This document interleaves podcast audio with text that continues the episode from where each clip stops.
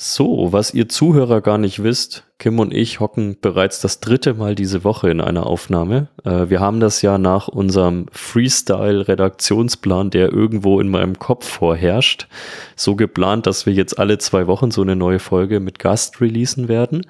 Ähm, das heißt, diese Folge heute wird irgendwann in den nächsten fünf bis sieben Wochen vermutlich ähm, erst erscheinen. Deswegen mal wieder. Äh, es wird wenig super aktuelles drin sein.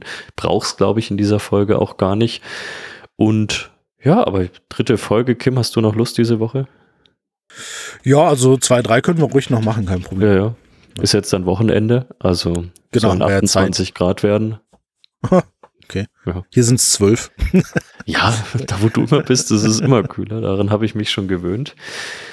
Äh, wir haben heute eine Folge, ohne jetzt jemanden von einem Kundenunternehmen oder derartiges zu haben, sondern wir haben uns überlegt, dass wir Kim und ich in den letzten Jahren sehr, sehr viel mit Mittelstand zusammengearbeitet haben. Ich war auch relativ viel in DAX-Unternehmen unterwegs und wo wir beide so ein bisschen die Perspektive verloren haben, ist eigentlich alles, was darunter ist. Also wirklich kleinere Unternehmen.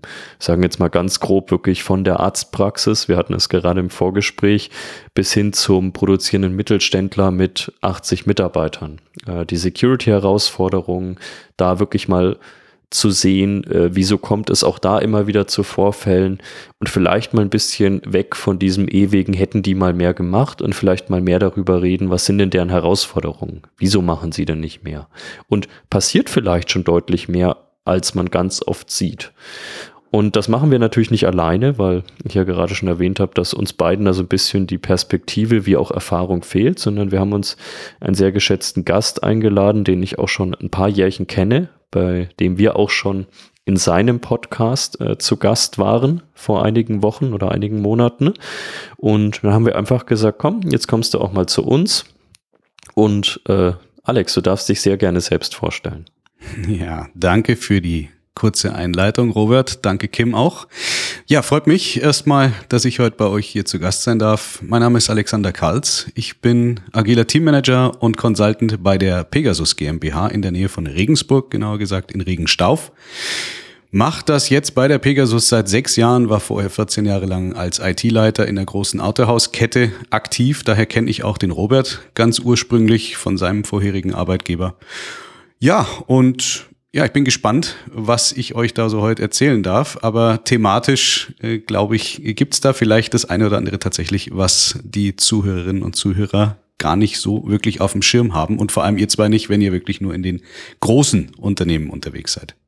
Genau, also groß ist natürlich auch immer, liegt im Auge des Betrachters in allen äh, Teilen des Lebens, ähm, aber auch im beruflichen Kontext ist das natürlich immer ähm, ja, dieser gesunde deutsche Mittelstand ist, glaube ich, immer noch der Sweet Spot von Kim und mir. Und da reden wir natürlich ganz oft von 1000, 2000 Mitarbeitern auch. Und das ist schon nochmal was anderes. Das ist ganz oft eine weltweite Aufstellung dahinter. Das sind genaue Budgetpläne für die IT teilweise auch dahinter. Und selbst ein Ex-Arbeitgeber, man hört jetzt erstmal Autohaus, aber so klein war das auch nicht. Ähm, das heißt, ich denke, selbst für dich war das wahrscheinlich schon ein bisschen was Neues, ähm, weil, wie ich gerade erwähnt habe, selbst das Autohaus, glaube ich, schon nicht klein war. Ja, auf jeden Fall. Also äh, ich habe damals dort angefangen, da waren das um die 70 Mitarbeiter. In den 14 Jahren, als ich dabei gewesen bin, haben wir uns dann von einem Standort zu vier Standorten vergrößert. Mittlerweile arbeiten da so um die 600 Leute in dem Unternehmen.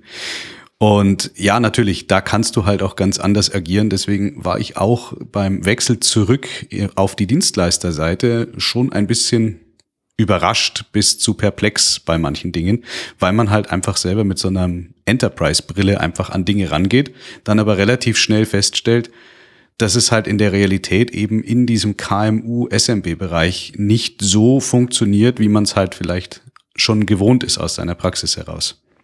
Was, was waren so die ersten Dinge, die du, die du bemerkt hast? Du bist jetzt auch nicht ein reinrassiger Security Consultant, ähm, sondern du machst ja durchaus mehr Dinge.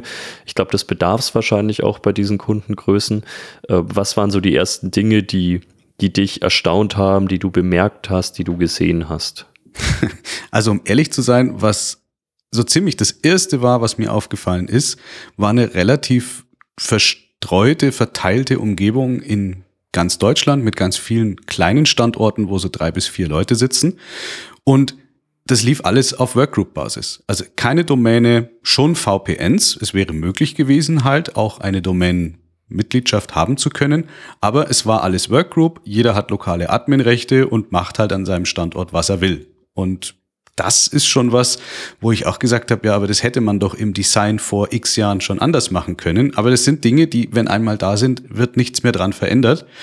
Und dann hast du natürlich ganz andere Herausforderungen. Wenn ich jetzt heute mal mit euren Produkten oder auch mit dem, was wir halt einfach sonst so im Portfolio haben, äh, rangehe und sage, so, wir machen jetzt hier mal flächendeckend Policy ABC und noch Produkt XY, hast du keine Chance. Also das einzige, wie du das wirklich da hinkriegst, ist äh, hinfahren. Und macht, macht schon eine gewisse Herausforderung aus.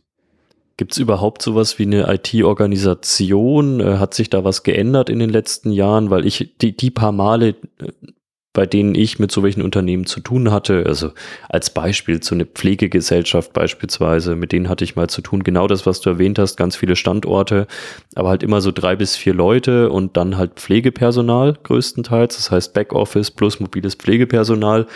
Und das war für mich persönlich, das gebe ich ganz ehrlich zu, der absolute Horror. Also ähm, du hattest nie irgendjemanden, der gefühlt auch nur seinen Rechner anschalten konnte.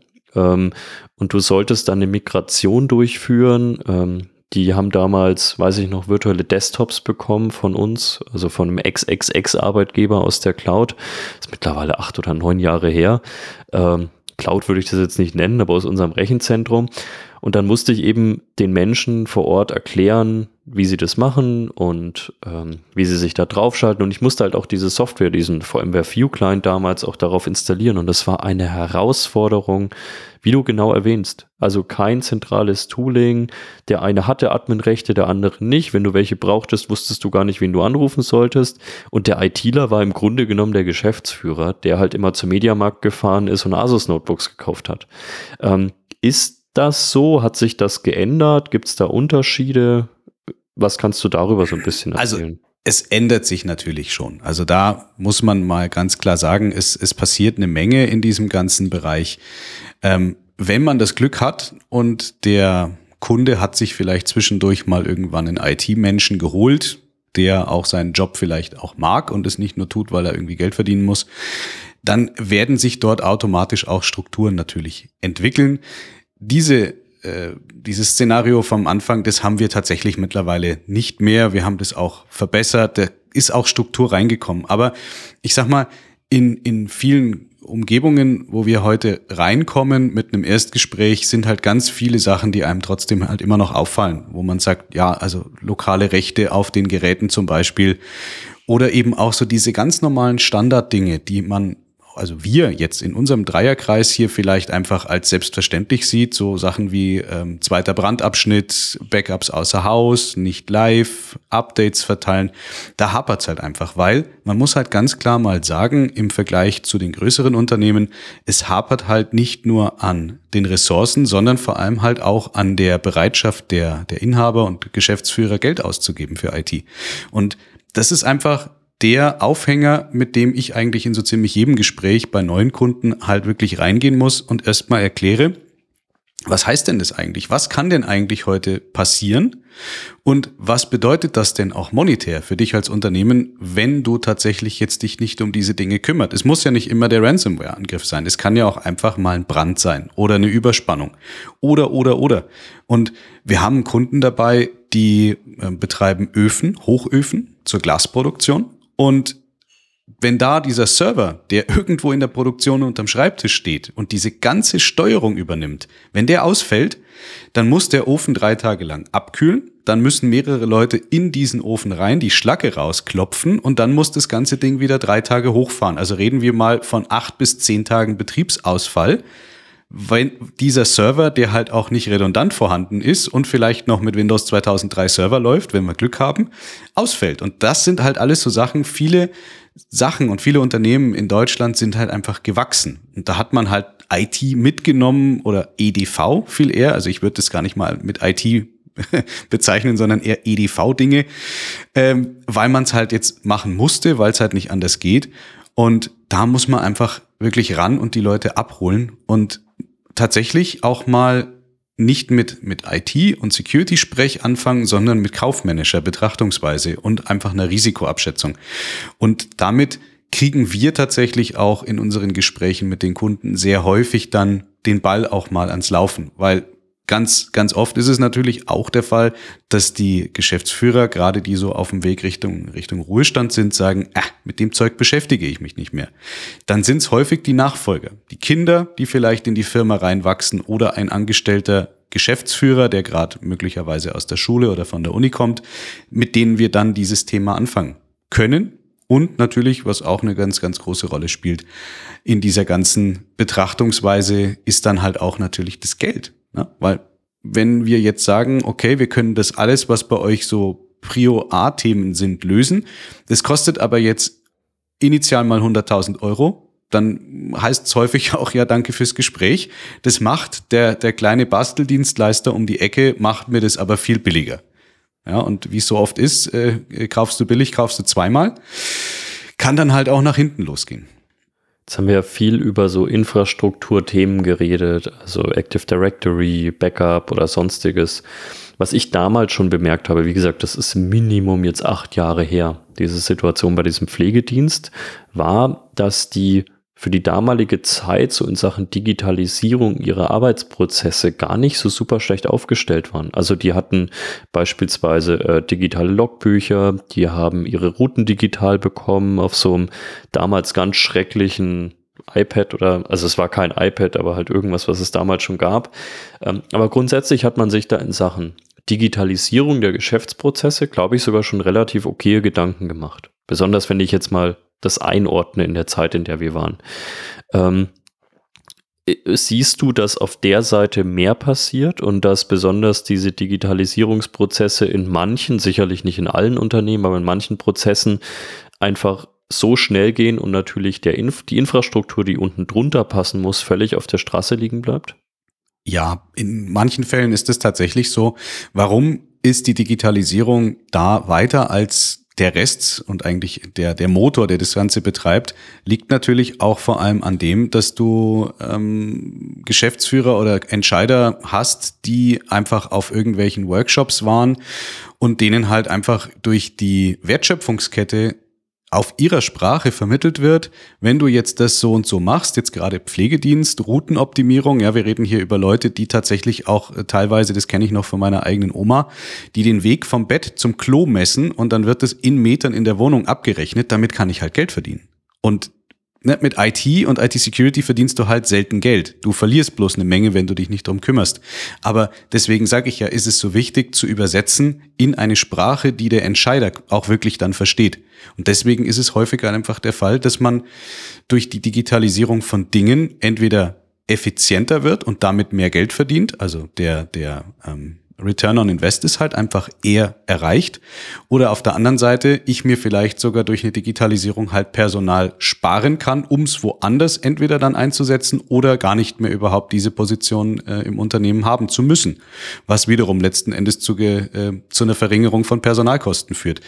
Da beißt sich's halt einfach. Und oft ist es auch so, der IT-Zuständige, ich sage jetzt gar nicht mal der Administrator, der hat zwar die Rolle des Admins, kommt aber manchmal auch gar nicht aus dem Fach, der ist eigentlich hauptberuflicher Buchhalter oder irgendwas anderes. Der, der macht es auch nur deswegen, weil halt ihm irgendwer gesagt hat, dass er das machen soll. Ja, ich habe auch Admins beim Kunden schon gesehen, die haben die Rolle Datenschutzbeauftragter, wo ich auch sage, hallo, Leute, das geht nicht. Das geht einfach nicht. Das wäre jetzt das Gleiche, wenn du den, wenn du in größeren Firmen sagst, der CISO, der ist nebenbei auch noch Hausmeister. Das funktioniert nicht. Das ist ein, ein Fulltime-Job. Also ich hatte auch mal einen Datenschutzbeauftragten, den ich wegen etwas ansprechen musste und er wusste nicht, dass er Datenschutzbeauftragter ist. Und als ich ihm dann die äh, zusammen mit seinem äh, mit dem IT-Leiter die Sachen gezeigt habe, die er unterschrieben hat vor 150 Jahren, ach ja, stimmt. Das habe ich ja, stimmt, ja, ja, da war was. Ich mir gedacht habe, ja gut, ist gerade ein Problem, weil wir gerade eine Meldepflicht haben. wir hatten gerade ein meldepflichtiges Event und Ja, also ist auch nicht, ich stimme dir da völlig zu, ist natürlich jetzt auch nicht primär sein Vergehen. Äh, natürlich sollte man sich immer überlegen, was man da unterschreibt, aber es sollte natürlich auch irgendwelche Kontrollmechanismen im Unternehmen geben, die sich überlegen, wir haben als Unternehmen auch eine Pflicht und nicht nur ich als Beauftragter, wie kann ich die Leute fit halten? Ähm, ja. Was sind so die häufigsten äh, Projekte, die ihr Stand heute macht, also diese Basisdinge? Gibt es da so einen Blueprint, dass man sagt, wir führen überhaupt erst noch eine Domäne ein? Ähm, wir führen überhaupt erstmal ein Basis-Backup ein an dem zweiten Standort. Was sind so die Worst Cases insbesondere, auf die ihr derzeit auch trefft? Weil wir leben ja jetzt doch im Jahr 2023. Wir haben jetzt so ein bisschen darüber gesprochen, was vielleicht vor fünf, sechs Jahren war, als du da auch angefangen hast oder als ich noch mehr direkt bei den Kunden war. Was sind so heute? Sind es immer noch die gleichen Worst Cases oder hat sich das schon verlagert? Also das hat sich auf jeden Fall verlagert. Es hat sich auch verbessert, definitiv. Also wir reden Gott sei Dank mittlerweile auf einer ganz anderen Ebene, in einer anderen Abstraktionsebene über diese Themen. Da trägt natürlich viel die Presse zu bei, die Versicherungen, die irgendwelche Sachen haben wollen. Also ganz oft machen wir Sachen, weil es die Versicherung halt fordert in ihrem äh, Fragenkatalog, wenn es um irgendeine Cyber Risk oder Cyber Security Versicherung geht. Oder die haben selber einen Incident gehabt oder kennen jemanden, der ein Incident hat. Das habe ich jetzt hier neulich erst auch erlebt. Hier in unserer Ecke ist ja sehr viel, wie vorhin gesagt, Glas- und Sandverarbeitung auch ein Thema. Und dann erwischt es halt einen aus der Branche, dann kriegt man das mit. Und dann kriegt man halt Panik. Und weil man halt auch wirklich dann mal ähm, ähnlich wie bei euch ja auch, äh, wenn man den Podcast hört, der Thomas Keck, ich kann es immer nur wieder sagen, das ist mein Live-Beispiel Nummer eins, was ich auch den Kunden sage, hört euch diese Folge an, damit ihr mal ein Gefühl dafür kriegt, was ist denn da los? Und wenn man das mal wirklich aus erster Hand von einem befreundeten Menschen hört, was ist denn nach so einem Incident eigentlich los im Unternehmen, dann traut man natürlich dieser Meinung noch mal wesentlich mehr, als wenn, wenn Heise darüber schreibt, wenn man denn überhaupt Heise liest. Vielleicht hat man es sonst irgendwie vorher bei Zeit Online oder sonst irgendeiner äh, großen Publikation gelesen. Und dadurch wird es halt wesentlich greifbarer. Und deswegen hat sich mittlerweile schon in die Richtung entwickelt, dass wir ganz anders mit den Unternehmen sprechen. Wir machen natürlich aber auch selbst Werbung, wir bieten selbst unseren Podcast und so weiter. Also unsere Stammkunden verfolgen diese Themen bei uns auch und sind deswegen auch noch schon mal auf einem ganz anderen ähm, Kenntnisstand, sofern sie sich das denn angehört haben. Wir gehen halt im Grunde genommen mit unserem 360-Grad-IT-Ansatz in die Gespräche rein. Wenn jemand heute sagt, ich möchte gerne mich mal damit beschäftigen, dann gibt es bei uns einen äh, ersten kostenfreien Consulting-Termin und dann hören wir uns erstmal die Situation an. Und wir können halt im Grunde genommen jede Situation, die beim Kunden vorherrscht, in irgendeiner Form weiterentwickeln.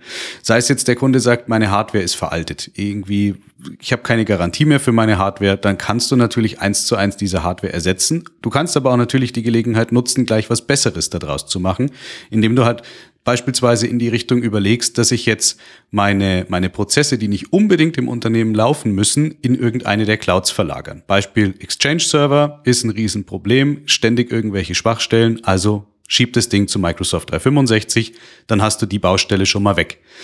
Andere Sachen wie äh, Patch Management zum Beispiel oder auch Auslagern von, von Backups können wir dann entweder über unsere eigenen Rechenzentren abbilden oder man nimmt auch da irgendwas in einer der Public Clouds, indem man halt sagt, okay, äh, äh, Backup von meinen, von meinen ähm, Clients brauche ich nicht, weil ich verschiebe die Sachen zum Beispiel zu OneDrive und Backup für die Server kann ich mit einem Immutable Storage beim Kunden im zweiten Brandabschnitt und zusätzlich als tertiäre Backup-Lösung beispielsweise ins RZ zu uns verlagern. Also es, wir sind da äh, tatsächlich so aufgestellt und haben uns das auch vor ein paar Jahren bewusst so ausgearbeitet, dass wir dich da abholen, wo du heute stehst und dann immer den Vergleich machen. Angebot eins ist, wir ersetzen das so wie es ist, aber halt auf dem aktuellen Stand mit aktueller Hardware. Oder aber wir bieten zusätzlich die Alternative an, die teilweise nicht mal wesentlich mehr kostet. Manchmal ist es sogar günstiger, ähm, nicht das Ganze mehr im Haus zu betreiben, aber dafür dann äh, halt natürlich auch eine Redundanz zu bekommen und eine höhere Verfügbarkeit. Und so gehen wir da rein in das Thema. Wenn es dann um IT-Security geht, da hat sich bei uns äh, letztes, vorletztes Jahr so dieser, dieser Fünf-Punkte-Plan ein bisschen etabliert. Mittlerweile sind es sieben Punkte. Und da sprechen wir auch die Kunden tatsächlich ganz bewusst drauf an, machen wir auch in unseren, in unseren äh, Snack-Sessions, nennt sich dieses Format, ist ein Webinarformat, dass wir sagen, egal wo du anfängst, aber fang einfach bitte jetzt an. Also du weißt jetzt, was grundsätzlich mal passieren könnte. Und dann gehen wir halt in dieses sieben Fragen-Thema rein. Also kennst du deine Schwachstellen? Ist dir bewusst, wie die Rechtsprechung aussieht? Ist dir bewusst, was es kosten kann, wenn was passiert? Kennst du all deine möglichen Risiken? Sind dir die technischen Angriffsvektoren bekannt? Hast du den Menschen als Angriffsvektor auf dem Plan? Und letzten Endes hast du dich schon mal damit beschäftigt, wenn du schon so reif bist mit deinem Unternehmen, in Modelle wie Zero Trust und Co. einfach zu wechseln. Einfach das Stück für Stück aufzubauen. Aber jetzt mal, Zero Trust ist nicht der erste Schritt, definitiv, selten. Aber diese anderen Themen mal wirklich zu gucken, was hast du denn für Schwachstellen? Lass uns doch einfach mal gucken. Ja, das, dafür muss ich jetzt heute kein, kein Pentester sein. Es gibt Lösungen out of the box, Cloud-Lösungen beispielsweise wie einen äh, Security Scan von Greenbone. Lass uns einfach mal deine Internet-Facing Devices von außen betrachten. Lass uns mal dein Active Directory analysieren. Da gibt's Tools, da brauche ich keine zehn Stunden dafür. Ähm, unser Angebot an der Stelle ist halt gerade, wenn Firmen mit dem, mit dem Security-Aspekt da reingehen, dass wir sagen, wir haben unseren Security Quick Check, zwei Stunden zu einem pauschalen Preis. Lass uns einfach mal drüber gucken und dann kriegst du die Top drei Findings, mit denen du dich jetzt mal beschäftigen solltest, weil sie eben nicht nach CVE-Score heiß sind, sondern weil sie einfach aus Risiko und Eintrittswahrscheinlichkeit einfach jetzt deine größten Probleme sind. Und daraus ergeben sich dann einfach die weiteren Gespräche.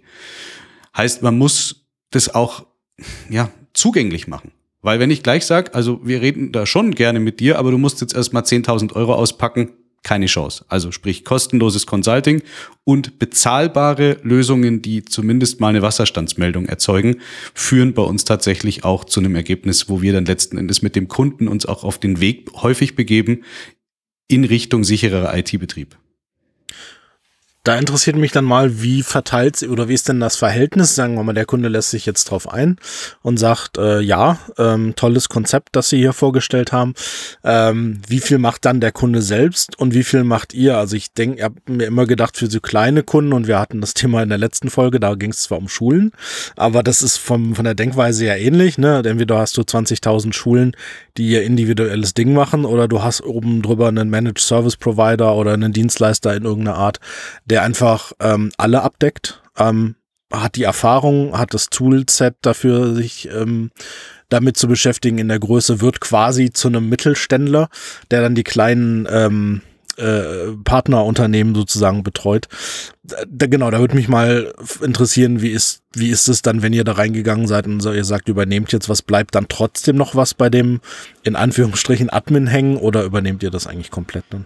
Das kommt immer auf den Faktor Zeit an bei den, bei den Kunden. Also wenn da ein oder mehrere Admins einfach vor Ort sind, die auch gewillt sind, selber was zu tun, da muss man halt immer ein bisschen vorsichtig rangehen, weil es kommt da immer drauf an, mit wem habe ich das erste Gespräch gehabt. Geht der Geschäftsführer auf mich zu, muss ich natürlich extrem vorsichtig sein mit dem, was ich sage und vor allem darf ich kein Fingerpointing betreiben. Also was wir nicht tun, ist den Admin an den Pranger zu stellen, um zu sagen, hier, der Herr Müller, der hat absoluten Scheiß gebaut, ähm, sondern wir müssen halt wirklich sagen, okay, wir haben jetzt hier eine Situation, wie ist es dazu gekommen und was können wir jetzt tun, um es zu lösen. Wenn ich einen, einen äh, Admin beim Kunden sitzen habe, der auch Lust hat, wir nehmen die immer mit, weil nach Montessori hilf mir selbst zu tun. Ich habe auch nicht selber hier in meiner Firma, in unserem Unternehmen haben wir nicht die Manpower. Ich kann nicht einen Full-Service-Admin für unsere ja, über 1000 Kunden bereitstellen. Haben wir gar nicht die, die Kapazitäten dafür.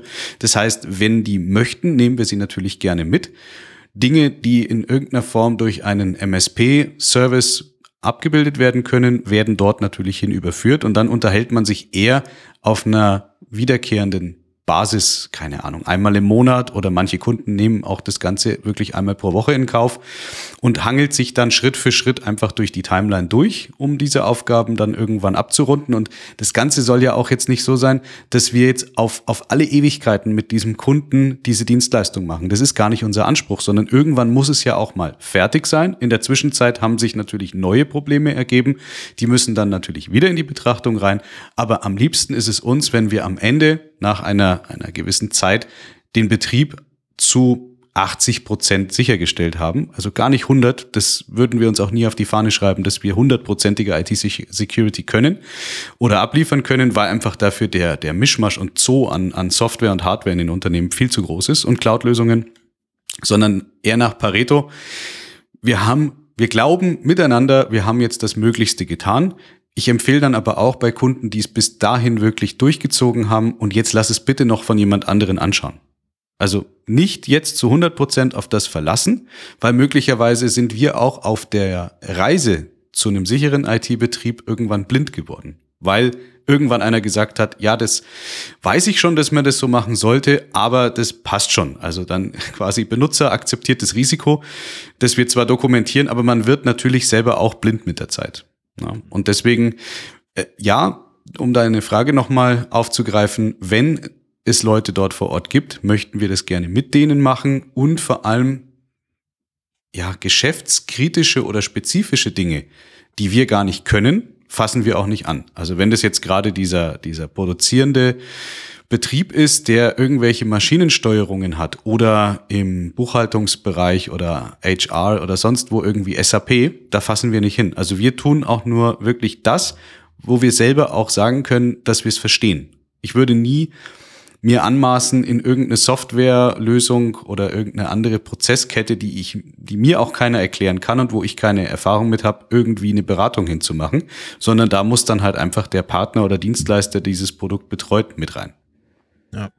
Okay, das ist ja schon mal ein guter Ansatz, dass ihr dann die, die Leute vor Ort nicht quasi ersetzen wollt, ähm, sondern tatsächlich mit einbeziehen wollt, weil das ist ja sogar schon die Angst, die, die wir oft mitkriegen, ähm, obwohl wir ja in der Regel gar nicht mal diesen Ansatz äh, verkaufen, sondern eher Richtung vielleicht ein paar Sachen zu automatisieren, wo es dann schon heißt, ne, oh nein, die wollen mich ersetzen durch ein Skript. ja, ähm, das, das, die Angst ist natürlich da oder die Sorge. Ähm, und bei manchen Sachen ist es, klingt ein bisschen fies, aber es ist fast gerechtfertigt. Ähm, aber in der Regel brauchst du eigentlich die Leute vor Ort mit genau den Erfahrungen, mit den internen Wissen, mit den, ne, die wissen halt, wie es ähm, auch in der Branche natürlich läuft. Ähm, das natürlich Sachen gerade im Produzierenden. Du hast ja eben das schon angesprochen, das ging ja schon Richtung OT, ähm, was ja nochmal ein ganz anderer Ansatz ist als aus dieser klassischen ähm, IT, sondern bei OT steht halt immer im Vordergrund, es muss halt weiterlaufen. Ja, und wenn ja, eine ja. Ransomware auf der Kiste ist, egal. Hauptsache, es betreibt weiter den Ofen. Ja, dann bleibt die Ransomware drauf. Das ist völlig egal, ne? Ja, das schon. Also ich meine, wir machen auch, natürlich äh, können wir OT-Scans auch machen setze ich mich im Grunde genommen auch nur ins Netz und gucke mir mal den mhm. Traffic an und lass es dann bewerten. Aber ich kann es nicht lösen. Also wenn, dann muss halt äh, der, der Mensch, der das Ganze betreut, wenn es denn einen gibt, das sind immer so diese Shopfloor Heroes, wenn es den denn gibt im Unternehmen, dann muss der halt einfach mit dem, mit dem Dienstleister von diesem Produkt sprechen. Also, weil was hilft mir das, wenn ich jetzt sehe, da ist irgendein S7-System und das macht irgendwie gefährlichen Traffic oder redet mit irgendwas im Internet, wenn denn das System überhaupt online ist. Ich kann es ja nicht ändern. Also ich kann dir nur sagen, da ist ein Problem, aber machen muss das letzten Endes selber. Und das haben wir jetzt letztens auch bei einem äh, Scan festgestellt, eben auch OT-Scans. Da unterhält sich eine Photovoltaikanlage ständig mit IP-Adressen, die halt äh, eigentlich überall auf Blacklist stehen. Und dann habe ich auch gesagt, hier, nimm diese Info und geh zu deinem Hersteller oder Lieferanten der Lösung und konfrontier die damit. Und als erste Maßnahme wird der Traffic in diese Richtung jetzt abgeschaltet. Hm. Dann kam relativ schnell zurück, oh, wir machen hier irgendwelches Monitoring mit irgendwas selbst gebastelten. Wir kriegen jetzt von eurer PV-Anlage keine Werte mehr rein. Ja, komisch, weil wir haben halt einfach Outgoing gesperrt für diese, für diese interne IP-Adresse. Aber dadurch entsteht dann halt ein Gespräch und ich möchte gar nicht wissen, wie lang diese Lösung in dem Netzwerk sich da schon frei bewegen konnte. Ja, ich glaube, das ist gerade im OT-Bereich äh, ein, ein, großes Ding und auch ähm, ne, schön groß an Honkase an der Stelle, der kennt es, ähm, was da alles so läuft und wer da alles so Zugriff hat, ähm, jahrelang. Wir hatten interessanterweise gerade in einem laufenden Incident, über den ich natürlich nicht sagen darf, ähm, hatten wir die Geschichte, dass einer von den Administratoren ähm, eine Remote-Zugriffssoftware installiert hat, ähm, ohne Passwort, ohne Benutzer, ohne alles, einfach jede, die war einfach offen nach außen. Und jeder konnte halt schön von außen dra drauf zugreifen. Das wäre niemals aufgefallen, wenn wir jetzt nicht forensische Analyse aus einem anderen Grund zwar betrieben haben, aber das ist halt aufgefallen, weil wir es halt im Netzwerk gesehen haben, Moment, warum kommuniziert die Kiste nach außen ähm, zu irgendwas, was sie nicht soll und dann nach weiteren Nachgraben stellte sich raus, ja, Admin hat mal gesagt, ich mach mal so eine Backdoor mir ins Unternehmen rein, an mehreren Stellen, ähm, auf die jeder zugreifen darf. Also allein das ist ja schon sehr wertvoll für so ein Unternehmen und ich denke gerade für die kleineren Unternehmen, die ja nicht da sitzen und sagen, ich mache mal einmal die Woche einen Security-Scan und wenn sie den machen würden, könnten sie vielleicht mit dem Ergebnis nichts anfangen. Ne? Ähm, also das bewertet ihr ja schon und die Hälfte das ja auszuwerten, weil wenn ich so einen Security-Scan mache, nur hat das Greenbone erwähnt, kann ich ja machen, kann sagen, hier scannen wir mal alles durch und dann habe ich nachher ähm, eine Liste, wenn ich sie ausdrucken würde, irgendwie 50 Seiten. Da muss ja jemand sein, der das bewertet ja. sozusagen. Ähm, Ganz wie genau. Ist, wie ist denn dabei die Resonanz? Also äh, kommt dann da Verständnis auf, wenn ihr darüber redet und klickt da irgendwo ein Schalter, dass die Leute sagen, ah, okay, scheinbar reicht es nicht, diesen Security-Scan zu machen und in die Schublade zu legen, ähm, sondern es braucht auch noch jemand, der das versteht? Ja, das auf jeden Fall. Also uns geht's ja teilweise auch nicht besser. Also je nachdem, was ich mir da für Sachen angucke, die wir mit unseren äh, Quick-Check zum Beispiel zutage fördern, jetzt mal ab von, von Infrastrukturchecks, ist es ja auch im Active Directory zum Beispiel so, ähm, wenn wir da so einen, so einen Audit machen, wir finden unglaublich viele Sachen. Wir finden witzigerweise immer wieder die gleichen Sachen und ich kann das wirklich mittlerweile schon prophetisch vorhersagen, wie der Risk-Level des ADs aussieht ähm, ohne die Firma überhaupt zu kennen, weil das halt einfach Sachen sind, die über Jahre hinweg gewachsen sind. Ähm, das Highlight war jetzt letztes Mal ein äh, Kerberos-Key, der das letzte Mal vor 10.000 Tagen oder noch ein bisschen mehr äh, gerollovert wurde. Das heißt also, das ist der erste Key, der damals bei Domänen Installation erzeugt wurde. Und dann ist es natürlich unser Job, es zu erklären. Was heißt denn das? Was kann ich denn jetzt mit diesem Kerberos-Ticket machen? Wenn ich diesen Golden Ticket Angriff einfach dagegen halte, musst du den halt erklären, wie funktioniert das? Wie viele Admins waren an dem System schon dran? Wie viele Admins haben potenziell sich dieses Ticket mitnehmen können? Ähm, ja, und so in dieser Erklärvariante funktioniert es dann schon, dass dann die Kunden entweder sagen, aus dem Report gehen ja auch häufig Schritt für Schritt Anleitungen daraus hervor. Das heißt, ich versuche es mal selbst.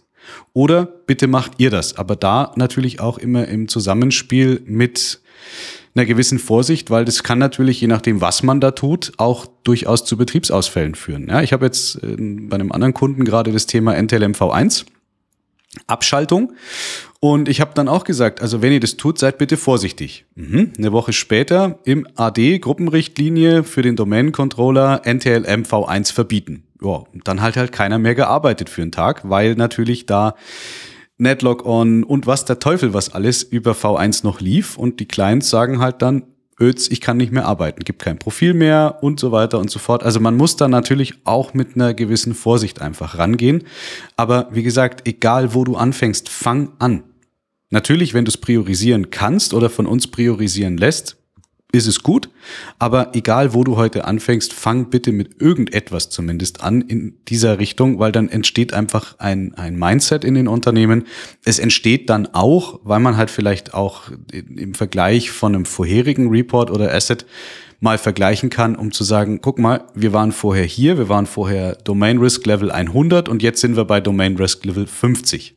So, das ist jetzt natürlich nur eine Zahl, aber die Entscheider leben und denken in Zahlen und irgendwelchen lustigen Chartings. Und ja. damit kann man zumindest da beweisen, okay, guck mal, es hat sich ja schon gelohnt. Natürlich ist es jetzt kein Beweis da, der sich dann sagt, ja, so und jetzt hätten wir aber den Angriff so und so definitiv schon verhindern können, sondern man muss sich da halt einfach durchhangeln. Es ist ein Prozess und es ist auch nichts, was ich innerhalb von drei Monaten lösen kann. Also egal, wo wir reingehen, das ist häufig auch so der Gedanke, ich werfe jetzt mit Geld drauf und dann passt das schon.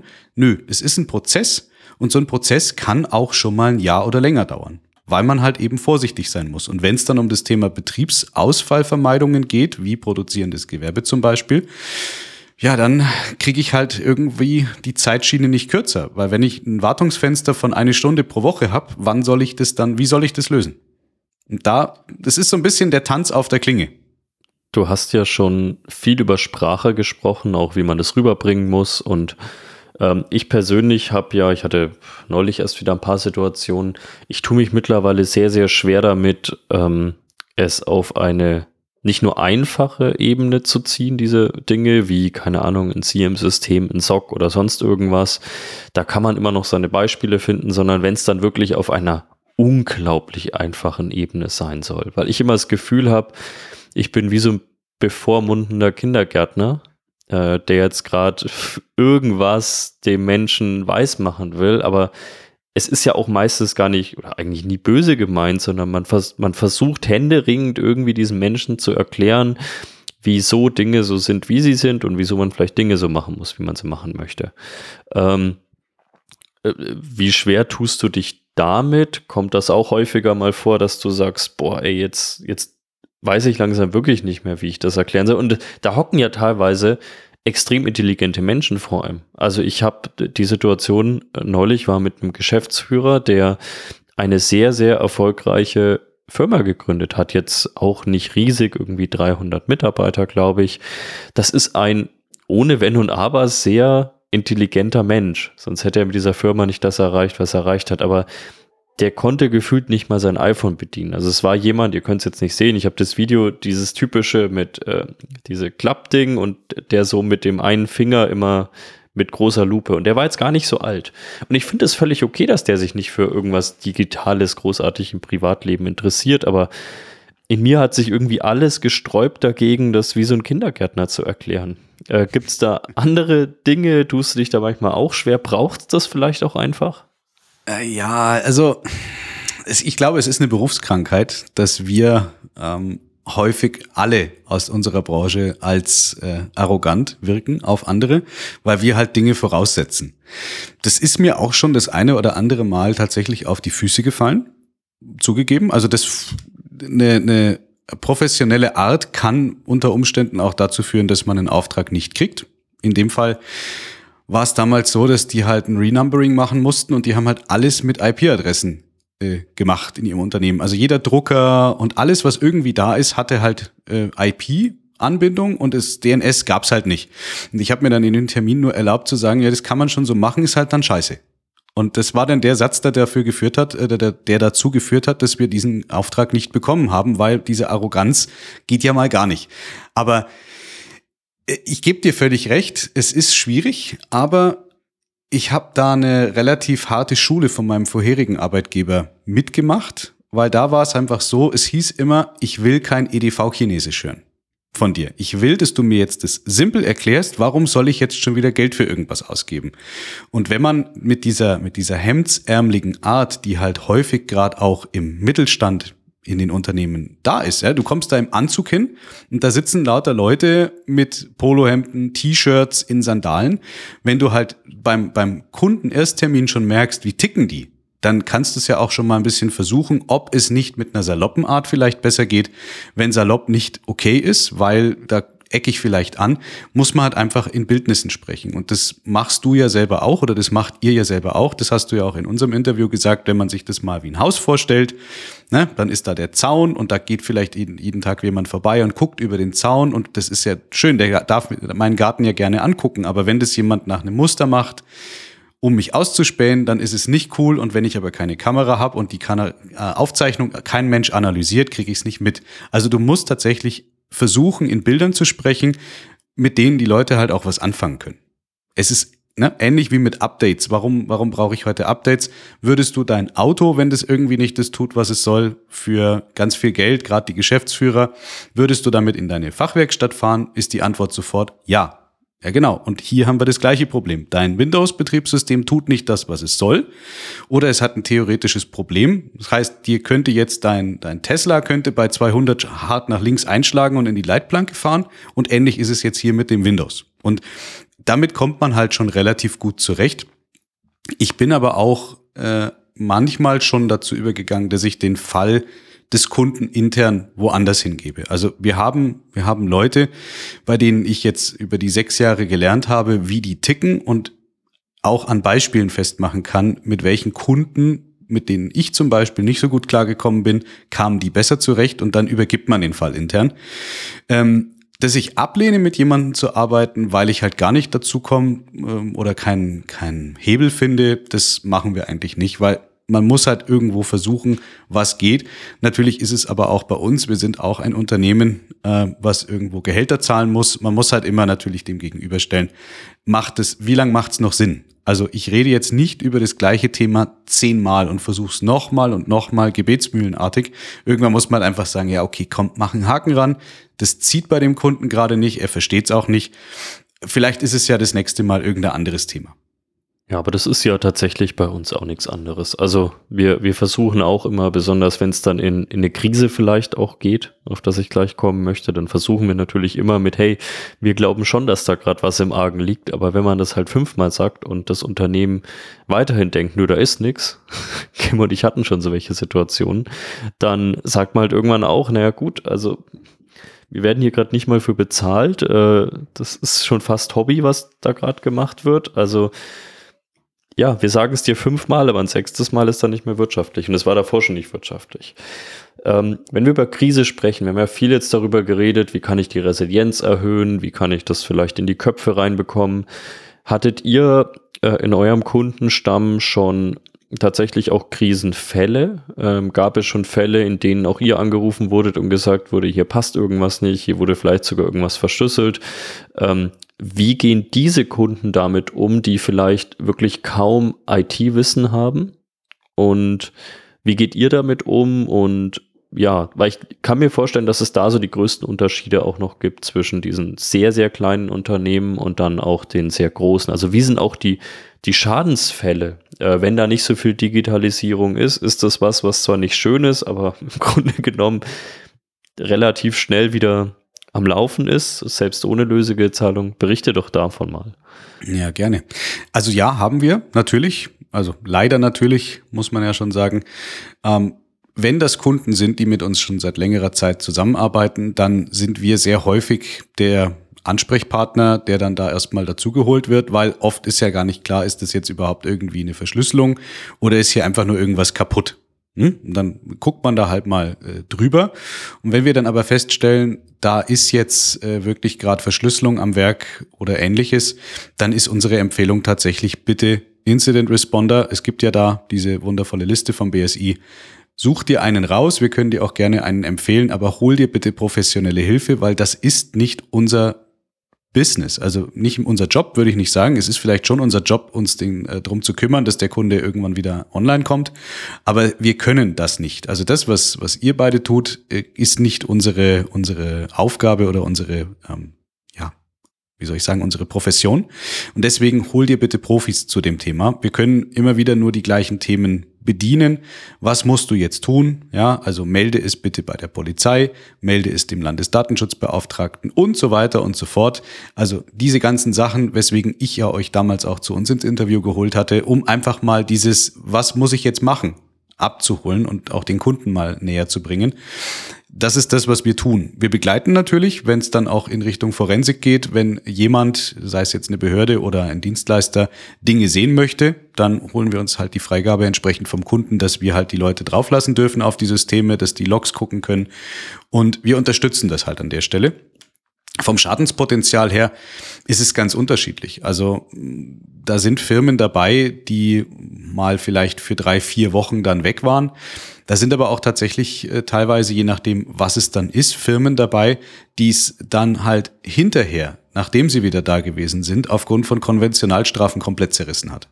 Also, weil es halt einfach so dermaßen viel Geld war, was die dann auch zahlen mussten, dass dann auch irgendeine Versicherung auch gesagt hat, ja, das wäre vermeidbar gewesen, ähm, wenn man dies und das getan hätte und wir zahlen nicht oder wir zahlen bloß einen Anteil und da sind wirklich Firmen schon kaputt gegangen dran.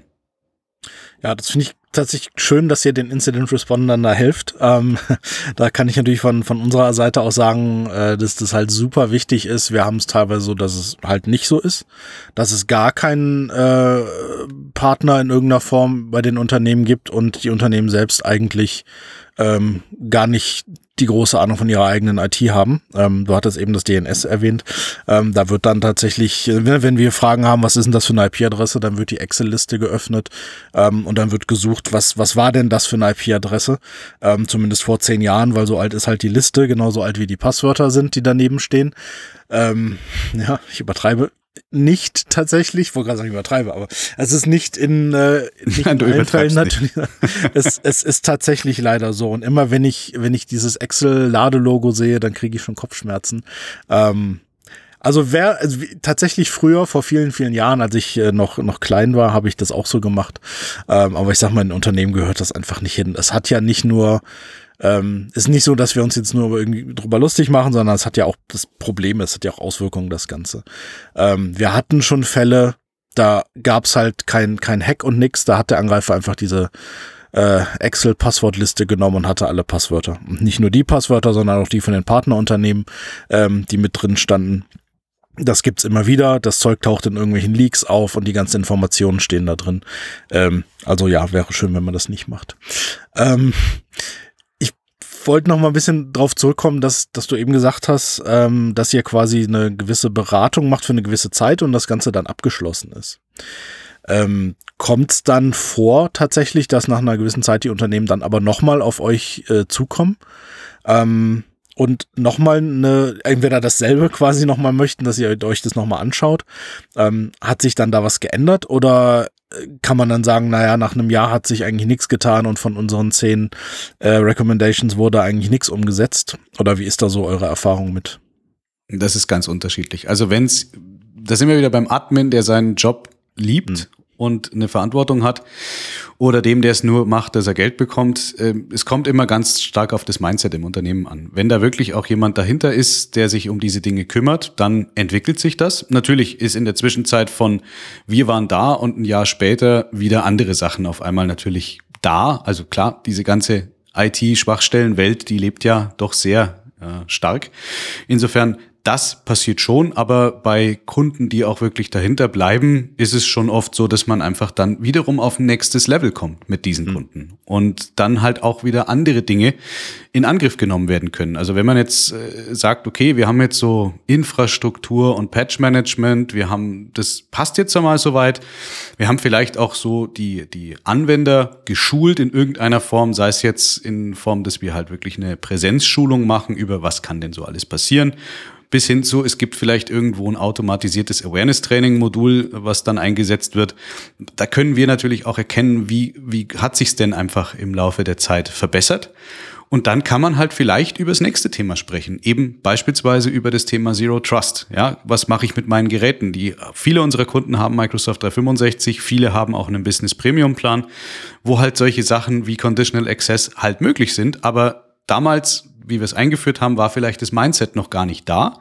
Oder die hatten einfach mh, ganz andere Schwerpunkte. Die wollten jetzt Ex äh, Exchange und Teams und vielleicht noch irgendwie SharePoint. Aber jetzt brauchen sie was Neues oder wir können ihnen dann sagen, was kann man denn jetzt noch tun, damit es jetzt noch besser wird. Eine Alternative dazu, was dann in der Entwicklung häufig auch kommt, ist mit einem gewachsenen Bewusstsein für diese ganzen Sachen, dass man dann auch mal in die Compliance-Ecke abbiegt was ja definitiv auch ein riesiges äh, Themenfeld ist und sich dann mit den Dokumenten mal beschäftigt. Was gibt's denn im Unternehmen alles? Was darf denn geteilt werden? Was wird denn schon im Moment vielleicht mit einem jeder mit dem Link für alle Ewigkeiten nach außen geteilt, dass wir dann uns mit solchen Sachen beschäftigen in Form von auch wiederum zum Beispiel automatisierten Scannings, dass wir sagen können, okay, pass auf, in dieser SharePoint-Seitensammlung sind zig Dokumente, die nach außen geteilt werden. Ich muss nicht mal Gast sein. Und dann hangelt man sich halt an dieser Stelle weiter durch. Oder man führt eben äh, Compliance-Lösungen ein, die halt auch äh, so Informational Barriers im Unternehmen einführen, die mich dann auch gar nicht in die Situation mehr bringen, als Anwender irgendein Dokument, was als vertraulich markiert ist, einfach per Mail rauszuschicken. Sondern die Mail geht schon gar nicht raus und es gibt dann auch vielleicht eine Info dazu. Also man, das Ganze wächst halt im Laufe der Zeit bei den Kunden, die halt auch wirklich Bock dazu haben, was damit zu machen und denen das auch klar ist, was denn hinter, was kann denn die Ursache oder was kann die Auswirkung sein, wenn ich es nicht tue? Also da, deswegen gibt's eben auch bei uns die Webinare, den Podcast und so weiter, weil wir wirklich versuchen, den Kunden, die interessiert sind, im Laufe der Zeit auch immer mehr zu zeigen, was gibt's denn und wie kann ich's lösen. Hm. Wie empfänglich sind denn gerade die kleineren Kunden für dieses Zero Trust Konzept? Weil das ist ja eine Sache, Ähm, das ist, wo wir auch gerne mal oder ab und zu drüber sprechen, aber wie gesagt, dann eher mit Mittelstand und großen Unternehmen, wobei es da schon recht schwierig ist, das oft zu vermitteln, weil das nicht so greifbar ist wie jetzt Anti-Malware. Ja, Anti-Malware ist einfach zu erklären. Zero Trust finde ich ein bisschen schwieriger. Und da kommt ja, kommt ja noch mehr drauf an, erklärst du wirklich, wie es technisch funktioniert und bis hin äh, zur anderen Seite diese Bildsprache, ähm, über die ihr eben gesprochen habt und die ihr beide wesentlich besser ähm, äh, könnt und versteht als ich, weil ich tue mich da immer schwer mit. Ich versuche immer die, die, die Sache fachlich zu erklären, dann heißt es immer, er ist viel zu technisch. Das geht so nicht. Ähm, also gerade dieses Zero Trust Konzept finde ich immer schwierig zu erklären im Vergleich zu vielen anderen Sachen. Mhm. Wie, wie kommt es an bei den kleinen Kunden? Ist das was, was die verstehen? Ist das was, was ihr dann wirklich auch implementiert kriegt? Oder ist das oft so, dass sie sagen, mm, schön, und aber machen tun wir es nicht? Äh, ja, ankommen, ähm, sage ich mal, ist halt wieder so ein bisschen eine, eine, eine Ursache wo kommt das Unternehmen her? Also wir haben auch kleine Unternehmen, die zum Beispiel aus dem TISAX-Bereich sind, also Automobilzulieferer. Die sind da sehr empfänglich dafür, weil halt auch äh, die TISAX selber solche Dinge fordert. Ähm, wir haben auch kleinere ähm, Unternehmen, die äh, tatsächlich BaFin zertifiziert sein müssen, weil sie vielleicht Softwarelösungen herstellen für diesen ganzen Banking-Bereich. Und wir haben auch Kunden, die in Form von, ja, Gemeinden, Stadtwerke und so weiter daherkommen. Und bei denen ist es auch ganz oft so, dass wir da schon relativ schnell einfach über das Thema Zero Trust auch wirklich sprechen können, weil die es verstehen, worum es da geht. Bei den normalen Mittelstandskunden, der jetzt mit einem Microsoft 365 unterwegs ist, empfehlen wir es und schalten es auch tatsächlich aufgrund von unseren eigenen Blueprints, die wir haben. Also wir haben diverse Compliance-Checklisten. Wie sollte ein Microsoft 365 aussehen, damit es einen sicheren Betrieb abbilden kann, schalten wir es te teilweise auch tatsächlich ungefragt an für die Rollen im, in der Umgebung, wo wir sagen, die auf jeden Fall. Also ein globaler Admin ohne MFA zum Beispiel gibt's bei uns nicht. Gibt es einfach nicht. Und wenn ich es dann eingrenzen kann, dahin, dass ich zum Beispiel sage, ich gehe jetzt auch noch auf Trusted Site, Trusted Location, Trusted IP Address, Länder zum Beispiel macht dann auch noch mal vielleicht ein Stück weit aus. Wir, wir, also wir bereiten es eigentlich immer vor. Es gibt so ein paar Conditional Access Richtlinien, die bei uns standardmäßig dabei sind, wenn wir die Umgebung einrichten. Und wenn wir eine vorhandene Umgebung sichten, die wir selbst nicht eingerichtet haben, sind es automatisch die Empfehlungen. Also die Rollen im Unternehmen, die wirklich auch Schaden verursachen können, sind die, die definitiv in Richtung Zero Trust schon entwickelt werden. Und für den Rest des Unternehmens, da muss man dann einfach gucken, wie weit kann ich denn tatsächlich dann das Ganze spielen? Wie arbeiten die denn? Also es ist ganz unterschiedlich. Wenn das ein Unternehmensstandort ist, wo die jeden Tag alle hingehen und sich dort anmelden und auch die VPN-Strecke keinen Split-Tunnel macht. Das heißt, wenn ich VPN habe, bin ich in der Firma IP-technisch dann ist es natürlich relativ schnell eingeführt. Aber das ist interessant, dass ihr das unterscheidet zwischen, ähm, wie viel Schaden das anrichten kann. Ähm, Finde ich tatsächlich sehr kluges Konzept, muss ich sagen. Äh, ist das erste Mal, dass ich das höre, also sehr schön. ähm, weil wir sehen es natürlich gerade in den Angriffen oder wenn auch, es muss noch gar nicht zur Ransomware gekommen sein. Wir steigen ja auch ganz gerne mal ein bei den ersten, sagen wir mal, Angriffsvektoren, wenn die Angreifer sich Zugriff verschafft haben. Ähm, und dann ist es halt in der Regel so, dass die natürlich interessiert, okay, Admin-Account. Ja, lokaler Admin-Account, Domain-Admin-Account und so weiter. Das heißt, das ist sicherlich sinnvoll, dass man diese Accounts definitiv schützt und die anderen, sagen wir mal, diese ganz normalen User-Accounts, nice to have tatsächlich, aber auch wenn es nicht abgedeckt ist, da, dann ist es nicht abgedeckt. Ähm, da könnte ich tatsächlich mit leben. Also, dass zumindest erstmal der Fortschritt passiert in Richtung, wir nehmen die wichtigen Accounts her und da machen wir es definitiv. Das ist das Erste, was passiert. Und die anderen, die stehen zwar auch auf der Liste, aber die stehen irgendwo ganz unten. Das finde ich eigentlich sehr, sehr realistische Herangehensweise. Ähm, ja, finde ich gut. Ja, danke dir. Ja, um die Frage noch von vorhin noch ein, äh, eine Antwort drauf zu geben. Ja, es gibt Kunden, die nehmen das nicht als permanente Lösung, sondern die halt wirklich sagen, ich möchte, dass ihr jetzt mal guckt. Dann machen wir die Quick Wins zusammen und den Rest versuchen wir dann selbst oder geben es dann dem passenden Dienstleister, damit der sich drum kümmert. Und in einem halben Jahr oder in einem Jahr sprechen wir nochmal drüber. Das gibt's, das ist eigentlich äh, tatsächlich relativ häufig so. Weil man muss den Leuten ja auch die Zeit geben. Die mhm. haben ja noch ein Tagesgeschäft. Also das ist auch eine, eine Hürde tatsächlich, je nachdem, wie viele Leute in dieser IT-Abteilung, wenn es denn eine gibt, sitzen, die haben ja auch ein Tagesgeschäft. Die müssen sich ja um andere Projekte vielleicht auch noch kümmern. Und man muss schon wirklich da den, den Leuten die Zeit auch geben, weil das hatte ja vielleicht 20, 30 Jahre auch Zeit, sich äh, in die Richtung zu verschlechtern, wie es halt heute ist, aus heutiger Sicht. Und man kann auch sagen, ja, gerade Kunden, die schon lange bei uns sind, ja, warum habt ihr das denn nicht gleich gemacht? Ja, sorry, äh, viele Sachen, die wir damals gemacht haben, die hat man halt einfach so gemacht, weil es halt Best Practice war. Oder Best of, Best of Breed oder sonst irgendwas. Man hat es halt damals so eingerichtet und dann wurde das übergeben und ihr habt keinen Dienstleistungsvertrag. Insofern ist es jetzt eure Baustelle. Das ist nicht unser Job, permanent uns zu kümmern, außer ihr beauftragt uns dafür. Und das ist schon auch manchmal eine Diskussion, wenn es dann heißt, ja, so und so viel Schwachstellen, ja, warum habt ihr es damals nicht richtig gemacht? Viele der Tools, mit denen wir heute arbeiten, gab es damals schlichtweg auch nicht. Hm. Das wäre vielleicht eh mal ein ganz interessanter Punkt, weil ja selbst wir in größeren Firmen damit mittlerweile völlig berechtigterweise ganz oft Diskussionen haben mit, wann hat's denn mal ein Ende? Also die die, ja, die, die Summen, die man auch besonders als Hersteller möchte, werden natürlich immer höher und es hat natürlich einen massiven Sprung getan von wir arbeiten rein präventiv hin zu wir arbeiten detektiv. Also da XDR, SIEM, wie auch immer, was auch immer es ist, das ist halt, das war so ein massiver Sprung in Sachen Ausgaben, äh, die man tätigen muss. Von, keine Ahnung, in einem Jahr hat man halt 5000 Euro ausgegeben für den AV-Scanner und auf einmal kommt halt so ein Hersteller an, egal wer auch immer, und der will dann auf einmal Faktor 10, Faktor 15 und so weiter. Und dann kommt er nach einem Jahr wieder an und sagt, hey, wir sehen jetzt übrigens, dass auf Vektornetzwerk immer mehr passiert. Oder hey, ihr habt jetzt in Office 365 rein migriert. Wir müssen jetzt übrigens auch bei Security noch mal mehr oben drüber ausgeben, on top auf eure eigentliche Digitalisierungsmigration.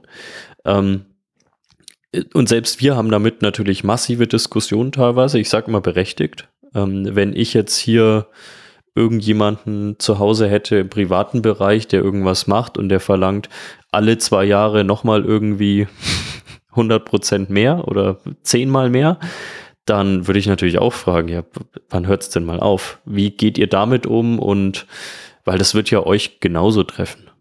Ja, definitiv. Ähm, man kann es im Grunde genommen, wie gerade schon gesagt, damit natürlich erklären, dass vieles von dem, was heute notwendig ist, früher entweder nicht da war, weil nicht bekannt oder weil halt auch einfach noch kein Problem.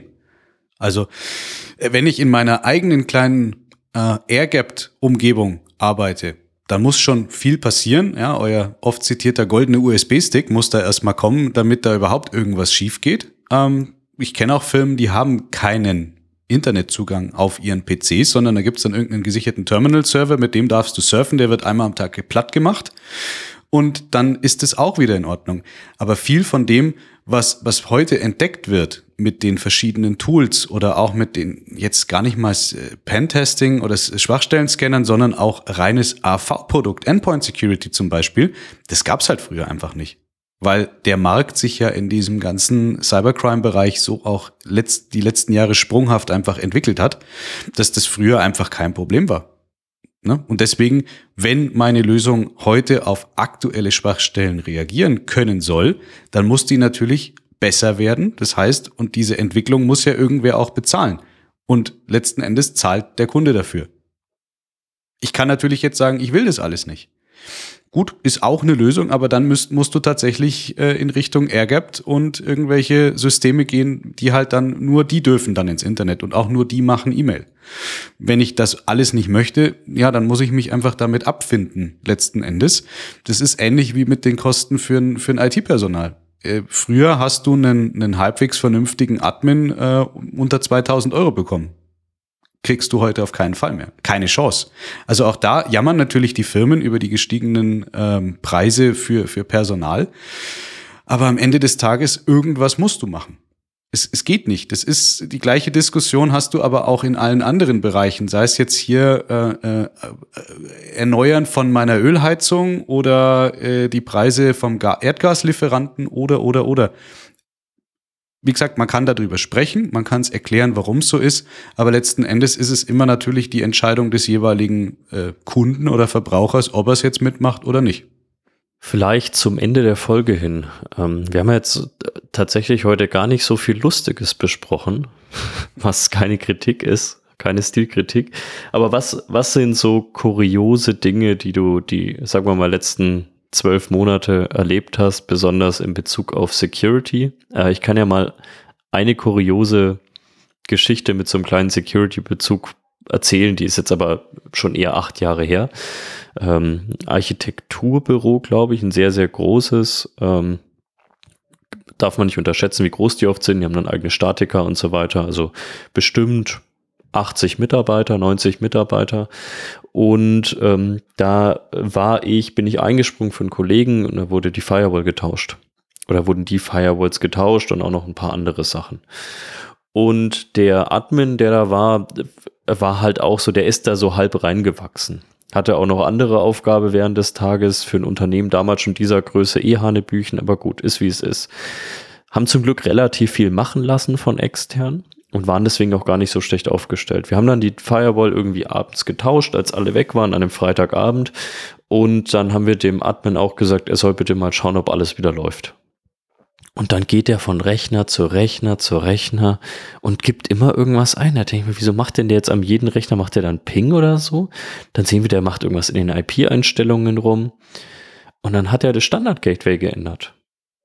Ähm, also wir haben jetzt, wir haben einen Hot gemacht. Wir haben einfach die Geräte ausgetauscht. Da war die gleiche IP drauf. Und dann haben wir gesehen, wie der die 192, 168, 01 rausgenommen hat und die 192, 168, 01 wieder eingetragen hat. Und bis ich das überhaupt realisiert habe, was der Mann da macht, ist eine ganz schöne Zeit vergangen, weil auch ich mir gedacht, nee, es kann doch nicht sein. Es kann doch nicht sein. Und so lief das da aber halt immer. Und das war so ziemlich das Skurrilste, was ich in dem Kontext erlebt habe. Also der hat das sehr, sehr ernst genommen, seine Aufgabe an dem Abend. Ja, und wir haben die ganze Nacht Glück durchgearbeitet. Ja, ja. Wir haben ihn zum Glück bei Rechner 20 oder so gestoppt. Ähm, aber auch da, das ist schwierig dann nicht anmaßend, wie du hast vorhin gesagt, äh, die richtige Sprache finde, nicht anmaßend zu sagen mit, Hast du mal nachgedacht? Aber gut. Ähm, ja. Was waren so deine skurrilen Geschichten, besonders vielleicht noch mehr mit einem Security-Bezug?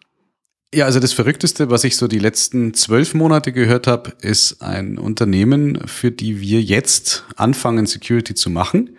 Ähm, die sind, sage und schreibe, fünfmal verschlüsselt worden und fünfmal wegen einem äh, öffentlich erreichbaren RDP-Login mit einem Larifari-Kennwort. Und jetzt ist man auf die Idee gekommen, dass es doch mal eine gute Idee wäre, den Dienstleister zu wechseln. Und äh, du musst ja wirklich das Lachen verkneifen in dem Termin, wenn dir das dann jemand erzählt. Oder das also, Heulen. Es ist, es ist irre. Also du denkst dir dann schon wirklich, okay, ähm, wie, wie viele Versuche braucht es denn, um festzustellen, dass der Dienstleister, den ich bis jetzt dafür beschäftigt habe, der übrigens so eine anderthalb Mann-Firma ist, äh, der das aber auch bloß abends und in der Freizeit macht, äh, dass ich kapiere, dass das nicht der richtige Weg ist. Also fünfmal bezahlt. Also das ist schon wow. War es immer derselbe Angreifer? Weißt du das? ich weiß es nicht. Okay. Ich würde mich die nicht haben, wundern. Die haben bestimmt auch gut gelacht. Die haben sich schon einen Kalender eingetragen mit IP-Adresse und allem und ja, also fünfmal ist, und die haben tatsächlich auch bezahlt, ja. Also das, die haben das bezahlt, ja. Okay. Das haben wir auch noch nicht erlebt, du auch noch nicht, Kim, oder? Was war so der Highscore nee. bei dir? Zwei. Ja, also auch vom selben Threat Actor teilweise, also bei Nichtbezahlen tatsächlich mhm. in den Fällen. Zumindest was wir wissen. Wir wissen es ja nicht immer, es wird uns nicht immer erklärt, aber mhm. ja, ich glaube zwei. Also normalerweise ja, das klingt jetzt auch wieder anmaßend, lernen die Leute nach dem ersten Mal. Ähm, es sind halt viele Sachen, die man übersieht, weil es einfach jahrelang schon so war und keine Ahnung. Und das ist ganz oft so, dass dieser, vor allem spätestens, wenn es wirklich zu Ransomware kommt, das heißt, wenn wirklich verschlüsselt wird und so weiter, wenn Geld verlangt wird, das ist immer so ein Wake-up-Call. Naja, meistens, auch nicht immer, scheinbar. ähm, aber das ist, das ist halt wirklich der, ne, der, der Hammer, der dann irgendwie fällt und dann, dann, okay, dann wird doch was gemacht und dann wird doch mal investiert. Sowohl in, in Dienstleister, Hardware, Software, in alles Mögliche wird dann investiert. Also Geld sitzt dann schnell locker, tatsächlich. Ähm, aber es gibt auch welche, die dann sagen, okay, jetzt, keine Ahnung, haben wir vielleicht mal so, so eine Art Breach Assessment gemacht und haben dann gesagt, okay, wir haben das gefunden, dies gefunden, die Chance, dass ihr kompromittiert werdet, ist einfach extrem hoch, weil einfach Tür und Tor offen steht. Da wird uns gedankt und dann bleibt so, wie es ist. Mhm. Ähm, und dann passiert es halt dann doch. Und dann kommt der Kunde wieder und sagt, jetzt müssen wir was tun. Das gibt's tatsächlich äh, das eine oder andere ja. Mal. Häufig will ich nicht sagen, aber es kommt vor es tut halt weh. Und auch hier, wie vorhin schon mal gesagt, äh, das sind ja oft Leute, die ja auch wirklich gut vernetzt sind. Also mhm. ich hätte es beim Erstgespräch, ich, ich habe es nicht glauben können. Und dann sagst du auch, sag mal, aber ihr seid doch jetzt auch ein recht dynamisches Unternehmen, auch Automotive, ihr müsst doch sowas, wie, wie kann das sein? Ja. Und aber das sind dann auch häufig einfach die falschen Propheten, auf die dann gehört wird. Ich habe jetzt letztens da auch so einen Rant abgelassen auf LinkedIn, weil irgendein selbsternannter Security-Profi der Meinung war, es wäre doch eine super Idee, jedes Unternehmen legt sich jetzt mal ein Krypto-Wallet an und packt da halt mal ein paar ah, zigtausend ja, Euro rauf und, und dann ist gut und dann kann ich zahlen und die Welt ist in Ordnung. Und ja, dass also, man vorbereitet ist, das habe ich gelesen, dass, dass hey, man dann unglaublich. Also ich, ich weiß nicht, was das, aber den haben sie zum Glück auch ziemlich zerrissen mit seinem Post. Also äh, ich, ich war da definitiv nicht der Einzige, der sich da so in der Art geäußert hat über diesen schwachsinnigen Vorschlag.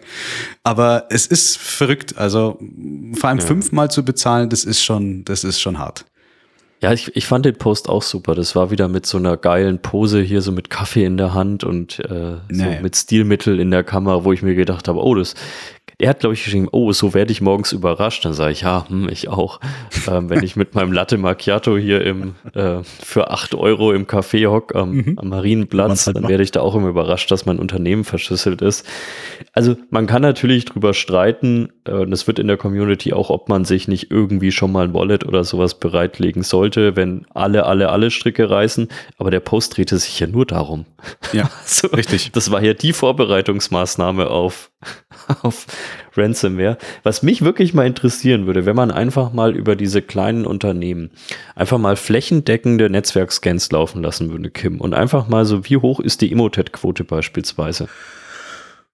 Äh, ja, ja, das ist die Antwort. Das würde mich mal interessieren. Ja, können wir mal machen. Krypto Nein, also, auch, so ein, auch so ein Thema. Also ich glaube, wenn das ja. nicht bemerkt wird, dann halt da. Ja.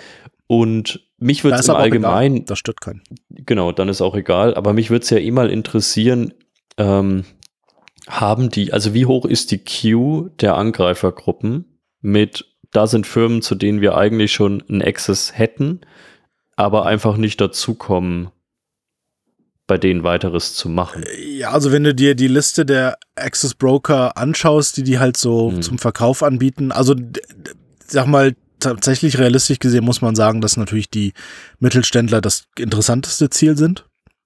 Ähm, dann kommen die kleinen und dann kommen die ganz großen. Also theoretisch müssten natürlich die großen Enterprises das, das, das eigentliche Ziel sein, aber die sind natürlich oft so extrem gut geschützt, dass die Angreifer einfach keine Chance haben. Das heißt, Mittelstand gibt es auch nicht so viele. Genau, ne, das ist, das, das klingt dann zwar toll, ne, wenn, wenn ich jetzt irgendwie Blackbuster bin und sage, ich habe, ne, weiß ich nicht, riesen DAX-Unternehmen ähm, auseinandergenommen, dann ist das schön für die PR sozusagen, aber die Chance da reinzukommen ist natürlich einfach gering, weil die natürlich viele Ressourcen, Geld und was weiß ich auf das Problem werfen, ähm, um das zu lösen. Die Kleinen sind natürlich auf der anderen Seite wieder eher uninteressant, ähm, weil es da nicht viel zu holen gibt. Wobei man das natürlich mit Vorsicht genießen muss, weil auch ein Unternehmen mit 20 Leuten kann halt viel, ähm, viel Geld generieren, sage ich mal, und viel Geld auf dem Konto haben. Ähm, das heißt, das gibt's also auch. Also ganz sicher würde ich mich da nicht fühlen, aber ich würde so einordnen, dass wirklich Mittelstand, dann die Kleinen, dann die Großen so die Reihenfolge sind. Und die Probleme sind im Prinzip überall die gleichen. Das heißt, die Einfallsvektoren es ist immer noch E-Mail, ja, wir haben es schon irgendwie im hunderttausendsten Webcast und was weiß ich was in der Veranstaltung gehört ich sitze so ein bisschen hier an der Quelle und krieg's mit, was der Einfallsvektor ist. Gerade so Quackbot-Detections und sowas haben wir gerade mal wieder zuhauf. Und es ist immer die E-Mail, wo der Link geklickt wird und der anderen geöffnet wird. Das ist also in, ich behaupte mal 90 Prozent der Fall. Dann gibt's natürlich noch die Geschichte mit den Schwach, äh, Schwachstellen natürlich und ne, offene RDP-Ports mit einem schlechten Passwort. Das ist auch immer wieder dabei. Ähm, und dann Zero Day ist so das letzte 0, irgendwas Prozent natürlich noch. Ähm, aber da hatten wir schon ein paar Mal drüber gesprochen. Da reden wir halt eher über irgendwie State-Sponsored und, und diese Geschichten. Aber was Unternehmen betrifft, ist es halt einfach immer noch so die, die üblichen Angriffsvektoren, die es seit Jahren sind. Um. Also ich würde als Angreifergruppe mich sogar mehr auf die Kleinen konzentrieren. Ähm, wieso? Ähm, ich glaube, dass die Bereitschaft zu zahlen bei einer niedrigeren Summe wahrscheinlich sogar noch mal höher ist. Äh, ich denke, mittlere Unternehmen haben teilweise Maßnahmen getroffen, zu sagen, das wird uns zwar wehtun, aber wir werden nicht zahlen. Also ich erlebe immer seltener mittlerweile mittelständische Unternehmen, die sagen, wir haben eine Bereitschaft zu zahlen in dem Falle, sondern die sagen auch, wir werden da Schaden hinnehmen müssen, auch in dem größeren Rahmen, aber ähm, der Schaden zu zahlen wird größer sein. Kim und ich haben ja neulich, glaube ich, schon mal so ein bisschen ich glaube, wir haben gar nicht drüber geredet, aber es gibt auf GitHub so eine schöne Sammlung von, von Ransom-Chats. Ähm, mhm. Und man weiß natürlich nie, wie vollständig die sind. Man merkt aber auch, dass die meisten Verhandlungen äh, ins Nichts verlaufen. Ähm, und die bei den kleinen Unternehmen, glaube ich, auch die Arbeit da wirklich Schaden anzurichten, ne? teilweise so viel geringer nochmal ist. Ähm, das heißt nicht, dass der Mittelstand perfekt aufgestellt ist. Wir merken es ja in unserer täglichen Arbeit. Aber ich glaube, bei so einem ganz kleinen Unternehmen wirklich mal einfach einmal durchzuradieren als Angreifer ist halt wirklich nochmal einfacher. Und dann ist wahrscheinlich wirklich die Frage, gehst du auf Quantität oder Qualität? Ähm, und deswegen kann ich mir schon vorstellen, ich meine, wir haben, wir hatten ja selbst schon äh, so Breach Assessments und sowas, wo wir Dinge gefunden haben, wo wir gesagt haben, ich hatte gerade das Glück eures Lebens, dass da niemand irgendwie diesen Access ausgenutzt hat. Ähm, oder wie in der vorvorletzten Folge besprochen, äh, Ransomware ohne Opfer. Also anscheinend hat bei euch eine Ransomware-Gruppe voll was ausgeführt, aber haben irgendwie nicht verschlüsselt und ihr habt es vier Jahre später bemerkt. Ähm, und ich, das würde mich ja. wirklich einfach mal interessieren, mal so eine flächendeckende Studie zu machen, wie viel Crypto-Mining, wie viel Emotet, also oder allgemein Access man in so welchen Unternehmen vorfindet, weil ich glaube, es wäre meine persönliche Einschätzung ist erschreckend hoch. Ja, gehe ich auf jeden Fall mit. Also das ist auch wirklich verrückt, was man teilweise beim Kunden vor Ort dann auch findet. Äh, die, das große Erwachen kommt häufig, wenn du eine, eine XDR-IDA-Lösung einführst, wie jetzt in unserem Fall. Wir machen halt sehr viel mit dem ähm, Defender for Endpoint. Äh, wenn du dann das Inventory das erste Mal reinkriegst und nach ein paar Stunden siehst du dann auch die, die Schwachstellen, wie viel Risiko hoch und äh, Gefahrenpotenzial Geräte da sind. Äh, bis dahin hat man halt geglaubt, es wäre alles in Ordnung, was man da treibt. Und dann kommt halt das große böse Erwachen und äh, kann natürlich auch dazu führen, dass die Admins dann paranoid werden. Also das habe ich jetzt auch mhm. schon ein paar Mal erlebt. Die fangen, die, da schlägt es dann genau ins Gegenteil um. Du hast geglaubt, das ist alles cool und jetzt auf einmal denkst du, ich habe alles komplett falsch gemacht. Und da muss man auch den Admin abholen und sagen, nee, du hast halt mit dem, was du kannst und dem, was du zur Verfügung hast, gearbeitet. Und ihr habt mit eurem Unternehmen ja bislang auch vielleicht gar keine Einbußen oder Verschlüsselungsfälle oder was gehabt. Aber jetzt reden wir halt einfach mal auf einem anderen Niveau, weil die, die Sichtbarkeit ist jetzt einfach eine ganz andere. So wie ihr das auch immer sagt, den Sensor zu platzieren, ist halt einfach eine wichtige Geschichte. Du musst halt dann da auch mit was anfangen können, aber werd jetzt nicht komplett paranoid. Ne? Das ist halt einfach eine ganz, ganz, ganz wichtige Geschichte, die man auch immer dazu sagen muss. Vorher mache ich das tatsächlich, bevor ich das Onboarding mache. Also da ja, wirst du wirst jetzt dann gleich vom Stuhl fallen. Spätestens morgen. Der Fluch der Visibilität ist das. Also sowohl bei Telemetriedaten auf dem Endpoint, da ist es vielleicht sogar noch schlimmer, ähm, als auch wenn du sagst, okay, ich hau hier einfach mal so ein Netzwerk Intrusion Detection System rein in irgendeiner Form, was vorher noch nie existiert hat. Ähm, und das Ding leuchtet halt wie ein Weihnachtsbaum. Ähm, auch da ist es immer sinnvoll, dann noch jemand an der Seite zu haben, der tatsächlich das auch bewertet, ne? Wie, wie, wie ihr das dann macht als, als Dienstleister sozusagen, dass ihr sagt, okay, wir stellen euch jetzt nicht die Hardware äh, hin und ihr macht es dann mal und wir sprechen dann in äh, drei Monaten nochmal, sondern du musst das schon so ein bisschen begleiten, weil sonst ist es halt überhaupt nicht einzuordnen, wenn du da plötzlich äh, am Tag eine Million Logs äh, durchjagst und keine Ahnung, wie viele kritische äh, Severity-Dinger dir ins Auge äh, stechen da, nur weil vielleicht was falsch konfiguriert ist oder weil es gar nicht, mhm. ist eigentlich, oft ist es ja gar nicht so dramatisch. Die wirklich Dinge, die du findest, wo du dann sagst, oh, das ist aber jetzt super kritisch und muss sofort abgeschaltet werden, sind ja gar nicht so viele. Ähm, aber du musst halt das einordnen können und da braucht es halt die Erfahrung.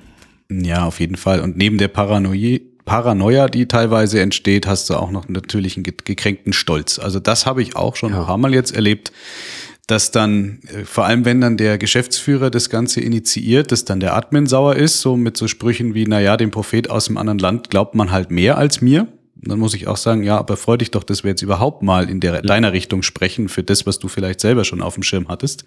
Andersrum ist es aber auch schon passiert, äh, dass die äh, Geschäftsführer dann wirklich richtig sauer werden, wenn man denen dann halt mal erklärt, dies, das, das ist alles falsch und nee, das kann alles nicht sein. Ähm, bis hin zu, ich habe das, wir machen, wir machen unter anderem auch so vor Ort Betrachtung aus äh, Sicht von, ja, eher angelehnt an BSI Grundschutzkatalog und DSGVO, dass wir halt wirklich mal die Prozesse hinterfragen und äh, wirklich mit so einem Prüfkatalog da durchgehen, dauert einen Tag. Und ich gehe meistens vor dem Termin schon eine Stunde früher dahin und bewege mich einfach mal auf diesem Areal oder in diesem Gebäude und guck mal, ob mich irgendjemand anspricht, weil das ist halt auch eine dieser Geschichten, ja, ähm, Ausweispflicht, ähm, Räume abzuschließen. Netzwerkdosen, die ich nicht brauche, sollten nicht gepatcht sein und so weiter. Und mir ist es bei einem Kunden passiert. Ich bin da auf dem Gelände rumgelaufen, da war eine Halle und die Seitentür war offen. Bin ich reingegangen, habe gesehen, ah cool, da hinten hängt so ein kleines äh, äh, Rack an der Wand und da steht eine QNAP drin. Okay, cool, die Tür ist nicht abgeschlossen, also Selfie gemacht, Hand oben auf die QNAP draufgelegt, Selfie gemacht und dann kamen wir in der Prüfung im Gespräch auf genau diesen Punkt, Zutrittssicherheit, Einbruchschutz und so weiter und so fort. Und dann habe ich gesagt, naja, bei euch hätte ich das Backup ja heute schon mal klauen können. Wieso? Dann habe ich das, den Selfie vorne an die Wand geworfen mit dem Beamer und dann ist der komplett eskaliert, was mir einfällt und er lässt sich hier nicht bloßstellen und so weiter und so fort. Und ich habe auch bloß gesagt, ja, mir ist das wurscht, Leute. Also es sind eure Daten, es ist euer Unternehmen. Äh, wenn ihr eine Prüfung wollt, wo drin steht, ihr macht alles super und seid der Goldstandard, schreibe ich euch auch, weil ihr habt dafür bezahlt für die Prüfung. Mir persönlich ist es egal, aber es ist halt euer Problem, wenn nachher was kaputt ist. Ja, die Reaktion kennen wir tatsächlich auch teilweise, wenn wir dann Sachen aufdecken. Ähm, das ist halt dann wieder die Sache, wie es kommuniziert wird. Aber ich meine, was willst du machen? Willst du es verschweigen? Das fände ich viel schlimmer. Also nee, kein Fall. Dass du es, dass du es dann auf jeden Fall gezeigt hast, finde ich sehr wichtig. Ähm, und dass natürlich in dem ersten Moment dieser gekränkte Stolz da ist, das kann ich auch irgendwo natürlich nachvollziehen. Das, wie gesagt, gibt's halt bei uns auch. Die, da werden dann teilweise Ewigkeiten dieselben Lösungen eingesetzt und dann kommen wir mit irgendwas um die Ecke, was halt mal irgendwie äh, in die heutige Zeit passt. Ähm, dann werden ganz viele Fehler auch tatsächlich entdeckt oder falsche Konfigurationen und dergleichen, ähm, die wir dann aufdecken ja, da hat sich halt nie einer drum gekümmert und plötzlich stellt man die Leute so ein bisschen ins Rampenlicht und sagt, hier, das habt ihr alles falsch gemacht. Ja. Also da muss man wirklich ein bisschen aufpassen, wie man es halt, ähm, wie man es halt macht. Und äh, tatsächlich, wo du es gerade erzählt, ich hatte mal eine ähnliche Situation bei einem Kunden, da waren wir tatsächlich vor Ort, ähm, war ich mit, mit eingeladen. Ähm, wir sind alle separat angereist und ich kannte den Kunden nicht. Und das ist so ein bisschen Richtung, die arbeiten dem Militär zu, sage ich mal. Das heißt, das ist schon, ja, da muss man ein bisschen aufpassen. ähm, was die Sicherheit angeht, natürlich auch die physik physikalische Sicherheit. Ähm, und ich bin dann eigentlich zufällig ist es passiert, dass ich dann ohne ähm, Security-Ausweis, ohne Karte per Tailgating aufs Gelände gekommen bin. Ähm, und bin dann quasi am Security-Check und am Empfang und so weiter vorbei und direkt ins Hauptgebäude und so weiter.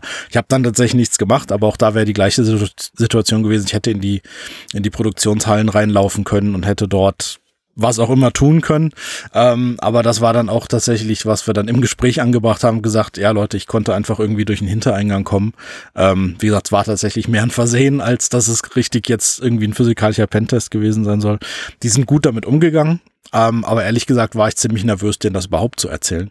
Weil natürlich ich mir gedacht habe, es kann halt auch nach hinten losgehen, ne? dass die sagen, ja, irgendwie, das geht gar nicht und irgendwie Strafanzeige oder was weiß ich was.